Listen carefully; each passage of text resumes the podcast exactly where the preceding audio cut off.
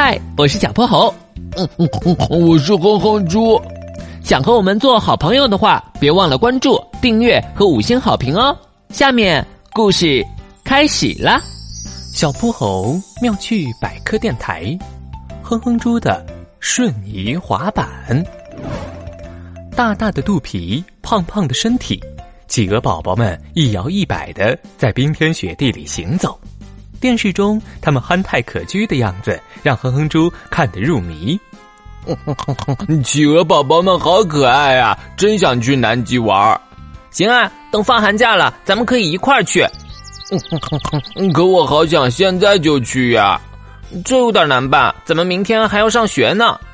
哎，哼哼猪失落的将头埋到沙发上。对了，咱们可以找玄教授啊，他一定有办法。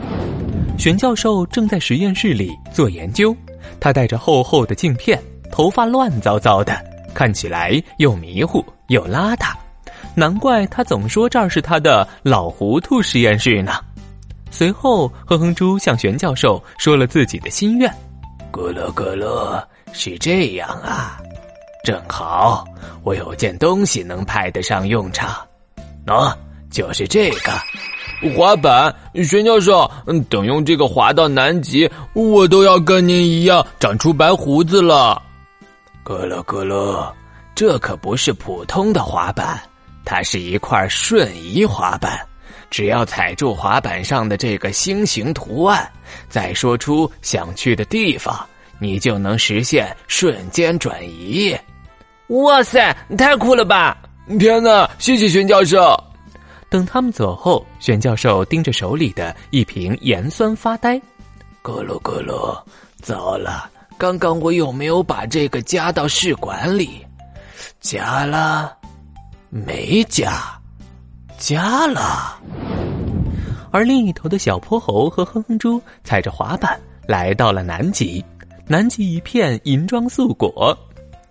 雪花飘飘，北风萧。啊啊！去啊去啊去！呃，怎么这么冷啊？这是因为南极接收的太阳辐射较少，因此接收的热量相对较少。同时，这里的大部分地方都被冰雪覆盖，反射率高。冰雪犹如一面镜子，将太阳辐射迅速反射到大气中。导致热量不能在地面累积储存，他们身上的普通棉衣无法承受住南极的严寒，两人哆嗦的越来越厉害。小不好，我扛不住了，我也是。别看企鹅了，咱们快走吧。哼哼猪踩住滑板上的星形图案，瞬移滑板去热带雨林。他们周围的环境急速变换起来，几秒过后，他们就来到了茂盛的雨林里。刚才两人还恨不得再裹十件大棉袄呢，现在他们满头是汗，脱的身上只剩件秋衣才作罢。呵，今天还真是走运啊，竟然有送上门的晚餐。小泼猴和哼哼猪扭头一看。发现一头鳄鱼正对他们虎视眈眈，妈妈呀，救命啊！嗯，猪，快瞬移啊！哦，好，瞬移滑板去一个安全的地方。在鳄鱼即将扑咬上来的最后一刻，它的身影消失了。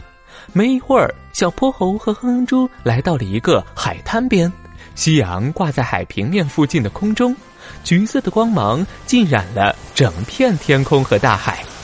哦，还是这里好。是啊，这儿又安全又舒服。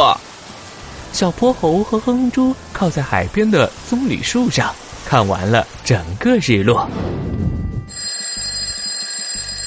第二天早晨，哼哼猪卧室里的闹钟准时响了起来。啊！又得上学了，真不想起呀！呃，等等，我有瞬移滑板啊，几秒钟就能到学校。再睡会儿，再睡会儿。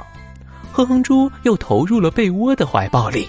等他再次醒来，时钟已经逼近八点。啊，不好，睡过头了！哼哼猪手忙脚乱的起床洗漱。并用瞬移滑板在最后一刻赶到了学校。哦，幸好赶到了！哎呀，我可真厉害呀！嘿嘿嘿嘿嘿。正当哼哼猪沾沾自喜时，同学们的哄笑声从背后传过来。哼哼猪，你怎么只穿了条裤衩来上学啊？